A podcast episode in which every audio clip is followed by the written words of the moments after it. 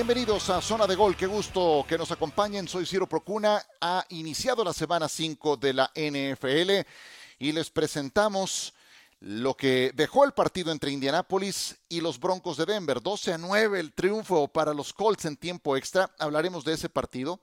Nada más por un formalismo de que es el primero que ya tiene un resultado final y que nos entrega algunas conclusiones, porque la verdad es que está muy lejos de ser uno de esos partidos que vayamos a recordar por algo bueno. No hubo touchdowns y también hay juegos así en la NFL y se dice cuando no es un buen espectáculo cuando los dos equipos dejan mucho que desear, como fue el eh, caso de estos Colts y los Broncos.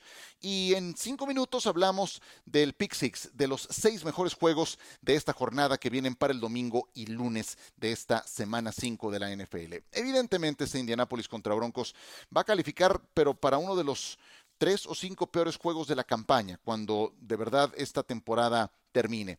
Eh, Indianapolis gana, eh, viniendo de atrás, todo el juego estuvo abajo, emparejó hasta el último minuto en el marcador a nueve con un gol de campo de Chase McLaughlin, cuando los Broncos se encaminaban a ganar el partido, ya estaban en zona roja y le interceptaron un pase a Russell Wilson, fue Stephon Gilmore. Eso marca el renacer de Indianapolis, un equipo que trae un montón de broncas, especialmente en la línea ofensiva. Los Potros no tenían a su corredor principal, a Jonathan Taylor, y a su líder en la defensa, Shaquille Leonard. Entonces, frustran ese intento de los Broncos ya por liquidar el partido en tiempo regular. Indianapolis encuentra el empuje para empatarlo a nueve, último minuto, se van a tiempo extra, ganan el volado, tienen el primer drive, ponen otro gol de campo de Chase McLaughlin y con el marcador 12 a 9, Broncos tuvo su siguiente serie ofensiva, llegan hasta dentro de la yarda 10 y cuando tienen cuarta oportunidad y una por avanzar en la yarda 5 del territorio de Indianapolis, Russell Wilson lanza un pase a la zona de anotación buscando a Cortland Sutton y vuelve a ser Stephon Gilmore el que desvía ese envío, el que frustra la posibilidad del triunfo para los Broncos. Una jugada de 24 quilates del que fuera jugador defensivo del año cuando estaba en los Patriotas de Nueva Inglaterra. Eh, así gana Indianápolis en un partido feo, la verdad. Los Colts con un montón de temas, especialmente en su línea ofensiva. Ryan Kelly salió lesionado, su centro titular. Eh, Quinton Nelson es el único que se salva. Bernhard Rainman, que es un novato y al que pusieron como tackle izquierdo, fue fue patético en la primera mitad, cometió cuatro castigos, cuatro en dos cuartos, fue demasiado para este novato, tres veces sujetando, una vez una salida en falso, y pues ahí se dieron gusto los defensivos de los Broncos, que en ese sentido pues lograron cualquier cantidad de capturas, dos de DeForest Buckner, eh, una y media de Yannick Ngakwe, otra más de eh, Odenibo para completar cuatro capturas para Matt Ryan, que estaba frustrado, que estaba fastidiado porque no lo protegía su línea ofensiva. Pero del lado de los Broncos también las cosas eh, no, no creo que estuvieron tan, tan, eh, bueno, perdieron el partido. Y, y, es muy difícil ver estos Broncos, porque si yo comparo el primer partido de la temporada regular, aquel en Monday Night, en Seattle, y lo contrasto con este último, veo a los Broncos igual de mal, o a veces hasta peor tomando malas decisiones, sin pólvora. Yo sé que perdieron a Javante Williams, su corredor principal, pero lo demás, ahí lo tienen. Yo sé que también se lesionó Randy Gregory, pero el ataque luce desorganizado. Eh, Russell Wilson con esas dos intercepciones costosísimas le abrieron la puerta a Indianapolis. Los Broncos hicieron todo lo posible por perder este partido. Y así es muy complicado. Yo lo que no veo es una ruta, no veo una dirección de los Broncos. Porque si vieras al menos ese, ese punto al que quieren llegar, pero todavía no salen las cosas porque va llegando el coach, porque todavía no, no tiene eh, el entendimiento con el coreback, porque no jugaron en la pretemporada y su verdadera pretemporada fue el primer mes de campaña. Ya estamos en octubre, ¿eh? ojo, lo entendería, pero aquí no veo un rumbo definido. Los Broncos llegaron a estar dos ganados y uno perdido, engañosísima esa marca, y ahora se llevan una derrota merecida, se ponen con dos ganados y tres perdidos. Indianápolis, pues tampoco crean ustedes que, que, anda muy bien, que digamos también es otra decepción. Los dos equipos, la verdad, dieron pena. Pero bueno, Indianápolis al menos tiene el descargo de que no jugó su líder defensivo, Shaquille Leonard, de que no jugó su mejor jugador al ataque, Jonathan Taylor, de que eran visitantes y que se sobrepusieron a una serie de bajas que se fueron presentando en este partido. Ahora, siendo honestos, ninguno de estos dos equipos lleva un rumbo definido. Ninguno de los dos es contendiente y mucho menos en una conferencia americana tan plagada de talento. Pero lo que más confusión me genera es ver tan mal a Russell Wilson. Se fue de Seattle porque por una serie de factores que ni siquiera ha dicho eh, concretamente. Una gran oferta en lo económico para él, por supuesto, en selecciones colegiales para llevar a cambio a eh, Seattle eh, así se pusieron de acuerdo, pero entiendo que también había cierto fastidio de Russell Wilson porque no le protegían, porque las elecciones colegiales habían sido un petardo, porque eh, lo habían eh, castigado mucho en temporadas anteriores. por la razón que sea, Wilson sale medio fastidiado de Seattle y va a buscar un terreno más fértil, un terreno más productivo y llega a los Broncos y se encuentra con este desorden que ha montado Nathaniel Hackett, que los tiene ahora con dos ganados, tres perdidos y perdiendo juegos de esta manera. E inclusive en la victoria jugando realmente mal. Así comenzó esta jornada con el triunfo de Indianápolis sobre los Broncos. Hacemos una breve pausa, regresamos con nuestro Pick Six con los seis mejores juegos de la semana 5 de la NFL.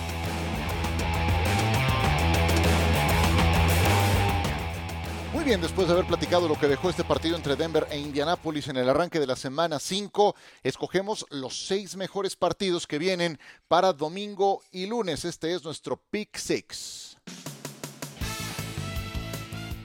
Y comenzamos con el duelo entre Pittsburgh y Buffalo. El eh, partido será en Orchard Park, en casa de los Bills. Los Steelers son desfavorecidos en las apuestas por 14 puntos. 14 la última vez estuvieron tan abajo en un momio fue cuando inició la gestión de Chuck Noll. A lo mejor los más jóvenes no lo ubican, pero Pittsburgh antes de Chuck Noll era un desastre y Chuck Noll llegó a Pittsburgh en 1969. Cuando empezó su proceso de reconstrucción, Cortina de Acero, Terry Bradshaw, Franco Harris, Lynn Swan, mientras iba poniendo todas esas piezas que iban llegando poco a poco al equipo, fue que estuvieron abajo 14 puntos en los momios. Hoy vuelven a estarlo. ¿Por qué? En buena medida porque tienen a un coreback novato que debutará como titular, Kenny Pickett, el egresado de la Universidad de Pittsburgh. Jugó la semana anterior contra los Jets, se le vieron cosas interesantes, logró dos anotaciones por la vía terrestre, le interceptaron tres pases, yo sé que no todos fueron su culpa, pero sigue teniendo errores de novato y seguramente no está listo para un reto de este tamaño jugar en Buffalo ante los Bills. Es complicado para el quarterback que ustedes me digan, pero lo que le viene después a Pickett después del juego contra Buffalo, va a enfrentar a Tampa en Pittsburgh, va a visitar a Miami en la Florida y va a visitar a los Eagles en Filadelfia. Son cuatro rivales pesadísimos de los que dudo que lleguen a sacar al menos una victoria. Eh, después de eso tendrán su semana de descanso y a ver qué ocurre con la segunda mitad de la campaña. El problema es que Pickett no va a tener una buena línea ofensiva que le proteja. Esos cinco jugadores que estuvieron eh, tratando de darle protección de pase a Mitch Trubisky, tratando de abrirle huecos a Najee Harris, serán los mismos que estarán eh, protegiendo a Pickett. Y me refiero a Dan Moore, a Kevin Dodson, a Mason Cole, a James Daniels y a Chukuma Okorafor. Ninguno de los cinco nombres que les dije está entre los mejores de su posición. Vaya, ninguno aspira a ser convocado al Pro Bowl. Esta línea ofensiva de Pittsburgh dista mucho de aquellas que llegaron a tener cuando Marquis Pouncey era el ancla de aquel equipo. Entonces, ahí está el principal problema. Además, siguen sin contar con TJ Watt. Pittsburgh sin Watt está 0 ganados, 7 perdidos desde el 2017. Y Josh Allen del otro lado, pues está que no cree en nadie. Concretó una gran remontada en Baltimore ante los Ravens. Lograron 13 puntos en la segunda mitad. Blanquearon al equipo local. 1227 yardas y 12 touchdowns totales de Josh Allen es un arma mortal. Y van contra la defensa número 21 de la NFL en contra del pase. Desde luego que Buffalo es favorito, a cubrir por dos anotaciones, yo creo que sí. Si Buffalo se decide, lo puede hacer. Así es de que veo a los Bills ganando contundentemente este partido ante los Pittsburgh Steelers. Miami contra los Jets. Evidentemente, Tago Bailoa no va a más faltaba que lo hiciera.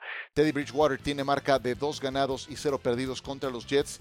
Eh, uno fue con los vikingos de Minnesota, otro fue con los Broncos de Denver. Ahora le toca entrar al quite en ausencia de Tua con Miami. De Tua, pues eh, simplemente se habla que sigue sin aprobar el protocolo de conmociones. Yo creo que eh, su futuro él, es quien deberá tomar una decisión, pero creo que tiene que ser analizada de manera muy detenida. Creo que su carrera está seriamente comprometida después de lo que le pasó en los juegos 3 y 4 de la actual campaña. Y creo también que no nos han contado toda la historia de lo que pasó en aquel medio tiempo del partido contra los Bills de Buffalo, cuando pues simplemente recibió luz verde para completarlo en la segunda mitad. Zach Wilson tuvo un buen regreso en Pittsburgh, perdían por 20 puntos a 10 en el cuarto cuarto, hizo dos series que terminaron en touchdown, fue su debut de la temporada, incluso recibió eh, un pase de touchdown haciendo su propia versión del Philly Special. Eh, en fin, hoy creo que los Jets tienen jugadores dinámicos, a diferencia de lo que ocurría en otras temporadas. Creo que si uno se asoma a echarle un ojo al ataque de los Jets, se va a encontrar con Garrett Wilson, que lleva 20 recepciones, se va a encontrar con un corredor como Brees Hall, que vale el boleto, con alguien como Corey Davis, que lleva dos anotaciones vía recepción. En fin, hay, hay cosas. Em, hay cosas que están eh, de lo más interesante en el conjunto de los Jets. Y eso hace que sea un equipo más temible, que sea un equipo más de respeto. Jalen Waddle y Tyreek Hill son las principales armas de parte de Miami. Tyreek Hill está batallando con algunos problemas de lesión. Hombre, todos juegan ya a estas alturas de la campaña lesionados, por extraño que parezca. Y ahí el gran atractivo será verlo contra Sauce Gardner, un esquinero tomado por el equipo de los Jets que ha tenido eh, un muy buen inicio en eh, la actual campaña. Entonces los Jets hoy tienen mejores piezas producto de esos reclutamientos colegiales. Algún día tenía que eh, algún día tenía que cuajar una situación de, tanto talento joven que estaba llegando y vamos a ver si es este el año para los Jets, al menos de ya no dar risa como en temporadas previas. Tyreek Hill lleva 477 yardas, es el líder de la NFL, la cuarta cifra más alta después de los primeros cuatro partidos, solamente detrás de Henry Allard, de Randy Moss y de Marvin Jones. Miami contra los Jets. Creo que la ausencia de Tua le puede pegar a Miami, se le puede indigestar este partido en New Jersey ante los Jets. Continuamos, número 3, Filadelfia contra Arizona. Filadelfia es el último equipo invicto de enfrentar a los Cardenales que están con marca de dos ganados y dos perdidos. Me preguntaron en Sports Center el domingo pasado si el mejor equipo de la NFL era Filadelfia. Y bueno, la respuesta fácil sería, dado que son el último equipo local, eh, perdón, local eh, invicto, pues eh, sí lo son, pero yo me reservo ese primer puesto para Kansas City en un hipotético Power Ranking. No suelo hacer Power Rankings, pero a pregunta expresa me, me sigue gustando más Kansas City, por Mahomes, por Andy Reid, por la línea ofensiva, entre otros elementos. Pero Filadelfia está ahí en un segundo lugar bastante sólido con sus cuatro ganados y cero perdidos que registran por sexta vez en su historia. La última vez que tuvieron un arranque semejante fue en el 2004 y en aquella ocasión perdieron el Super Bowl 39 contra Nueva Inglaterra. Su entrenador en jefe era Andy Reid, precisamente, de Kansas City, de quien les acabo de hablar. En fin, que aquí el tema son uh, los Eagles, cuyo quarterback Jalen Hurts lo ha hecho bastante bien, es una doble amenaza. Kyler Murray también lo es, corre bien la pelota, lanza bien el balón. Eh, tienen esas eh, eh, similitudes, ambos son una doble amenaza, con una pequeña diferencia, creo que la línea ofensiva de Filadelfia es mejor que la de Arizona. La de Filadelfia es de lo mejor de la liga. Jordan Mailata, Jason Kelsey, su centro, Lane Johnson, el tackle derecho, son bastante buenos. Y Kyler Murray, ya les decía, no, goza de, algo semejante, ¿no? Y ahí creo que hay una gran diferencia que lo decanta del lado de Filadelfia. Miles Sanders viene de dar un partidazo contra Jacksonville, encabeza una de las cinco mejores ofensivas por tierra. Arizona todavía no tiene a DeAndre Hopkins, por fantasy, eh, seguramente lo van a encontrar disponible y por ahí del lunes o martes no sería mala idea irlo reclamando cuando se abran los waivers y eh, tenerlo para la segunda mitad de la campaña. Yo ya lo hice, debo confesarlo. Filadelfia contra Arizona, los Eagles creo que van a mantener la condición invicta en su visita al desierto. Número 4, Dallas contra los Rams. La ofensiva de los Rams no. Matthew Stafford lleva seis intercepciones, es junto con Trevor Lawrence los dos quarterbacks que más veces han sufrido intercepciones. Cero pases de touchdowns en juegos consecutivos para Matthew Stafford. Algo rarísimo, creo que el problema en el codo se le está acentuando. Fuera de Cooper Cup no hay otra solución a la ofensiva y están abusando del jugador ofensivo del año. Eh, Allen Robinson no, eh, no funciona, ya no es el de antes. Extrañan a Van Jefferson, que era una amenaza vertical, está lesionado, y ni hablar de Odell Beckham Jr., pero ya se sabía que no contaban con él, que está en recuperación en las Bahamas, buen lugar el que escogió para irse a rehabilitar de su ligamento cruzado. La ofensiva de los Rams es la número 28 global, 29 en puntos anotados, 30 en juego terrestre.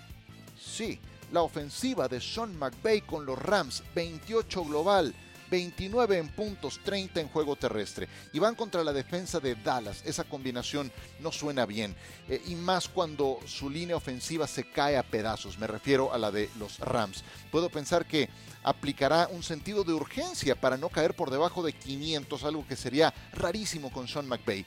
Dallas. La pregunta es si juega o no Dak Prescott. Yo lo veo difícil. Al momento en que estoy eh, grabando este podcast, la noticia parecía perfilarse hacia que se mantuviera Cooper Rush como titular. Él ha sido eficiente, no ha cometido errores graves, cero intercepciones lanzadas, lo cual no quiere decir que no haya lanzado pases potencialmente eh, interceptables.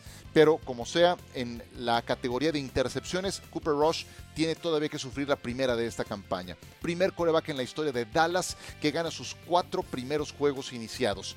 Dak Prescott, no tengo duda, es mejor, pero ya lo pusieron bajo la lupa. Ya cuando regrese Prescott, que no creo que sea en este partido en Los Ángeles, mm, eh, seguramente sería la siguiente semana en Filadelfia contra los Eagles, que eso también está incluso más complicado, pues a Dak se le va a exigir que saque resultados semejantes a los que hizo Cooper Rush que ha levantado a los Vaqueros. Duelazo de Aaron Donald contra Micah Parsons, yo diría los dos mejores jugadores defensivos de la liga. Eh, completaría un podium muy sólido con el ahora lesionado TJ Watt. Creo que Dallas puede llegar a sacar el partido con todo y que en Las Vegas dicen que los Rams son favoritos por cinco puntos y medio. Cincinnati contra Baltimore, el Sunday Night Football que tendremos por ESPN. Son los dos mejores equipos del norte de la conferencia americana. Joe Burrow contra Lamar Jackson, Burrow va a enfrentar a la defensa contra el pase peor ranqueada de la liga, sí, la de Baltimore. Contra Miami fue muy claro en ese partido que hizo Cincinnati que si no es Jamar Chase, es Tyler Boyd. Y si no es Tyler Boyd, es T. Higgins. Tienen una triple amenaza aérea. Y si a Burrow lo protegen como lo hicieron en ese juego contra Miami, en que solamente lo capturaron una vez, pues eso quiere decir que esa línea ofensiva de Cincinnati, a la que le invirtieron tanto dinero, poco a poco se va coordinando mejor y va mejorando. Eh, valga la redundancia. Cuatro titulares nuevos, era cuestión de tiempo y creo que van tomando su ritmo. Baltimore viene de una derrota muy dolorosa que ya comentamos ante los Bills de Buffalo. Se la jugaron en cuarto down en vez de patear un gol de campo. Creo que jugaron con las probabilidades de ponerse lo más complicado a Josh Allen, pero pues me puedo imaginar que habrá dejado mucho para la reflexión para el coach Harbaugh. No pueden permitirse derrotas consecutivas en casa, menos contra un rival divisional. Aquí sí creo que aplica un cierto sentido de urgencia para los Baltimore Ravens. Es un juegazo que tendremos en domingo por la noche. Voy con Baltimore ganando este partido en casa. Y Raiders contra Chiefs, que es el Monday Night Football. Eh, los Raiders recién ganaron su primer partido de la campaña, tenían que hacerlo ante los Broncos de Denver y ganaron con justicia, con autoridad, siendo un mejor equipo de lo que su récord indicaba. Un 0-3 bastante engañoso, un 2-1 que tenían los Broncos para ese partido, de igual forma engañoso. Patrick Mahomes tiene un dominio muy marcado contra los Raiders, de verdad, es su principal cliente. De verdad, siete ganados y uno perdido. Les manda eh, arcón navideño cada diciembre, les manda calendario. Y, además Mahomes viene de una exhibición espectacular en ese partido en Tampa Bay. No está Tyreek Hill ya en esta campaña, no hay problema. ¿Qué hace Patrick Mahomes? Reparte juego y se apoya en el juego terrestre. Tiene un novato que se llama Isaiah Pacheco que tiene mucho potencial. Y Travis Kelsey sigue siendo su arma más importante. Y como sea, Mahomes ha lanzado 11 pases de touchdown, es el número uno de la NFL. Así es de que cuando tienes un buen entrenador, buena línea y un buen coreback, pierdes a un receptor abierto, hay manera con planeación, puliendo bien jugadas y con un eh, sistema eh, bien aceitado, con adaptación de salir adelante, como lo está haciendo Kansas City. Los Raiders están con uno ganado y cuatro perdidos. Derek Carr, uno, uno y tres, quiero decir, uno y tres. Derek Carr trae sus peores números desde el 2014 en porcentaje de completos, en proporción touchdowns, intercepciones y rating, que es finalmente el índice de eficiencia para todos los mariscales de campo, que en este caso es de, eficiencia, con todo y que tiene a Davante Adams, que es de los que se salvan. Han extrañado a Hunter Renfro, Darren Waller no ha sido el de antes, en fin, que le está costando mucho trabajo a los Raiders y creo que lo tienen muy difícil en casa de Kansas City, en Arrowhead, para sacar este resultado. Hoy Kansas City toda la ruta es mi candidato desde septiembre a ganar la división, a ganar la conferencia y a ganar el Super Bowl. Y con eso cerramos esta zona de gol. Les quiero invitar a que nos acompañen el domingo en la noche, cita acostumbrada a las 19 horas, en el domingo por la noche entre Cincinnati y Baltimore. Si nos escuchan en eh, Centro y Sudamérica, tenemos muy temprano, ocho y media de la mañana, tiempo del centro de México, el partido entre los gigantes de Nueva York y los empacadores de Green Bay, el que se disputará en Londres. Ahí estaremos en compañía de Itán Benesra. Así es de que la invitación a que estén con nosotros en eh, esa doble cartelera. Y además, bueno, tenemos un montón de juegos en ESPN. Consulte sus guías locales. Por lo pronto, yo me despido. Les agradezco que hayan descargado esta zona de gol, que se suscriban y que me manden sus. Eh, calificaciones, sus comentarios y sus preguntas son siempre bienvenidas. Por ahora, aquí la dejamos y hasta la próxima.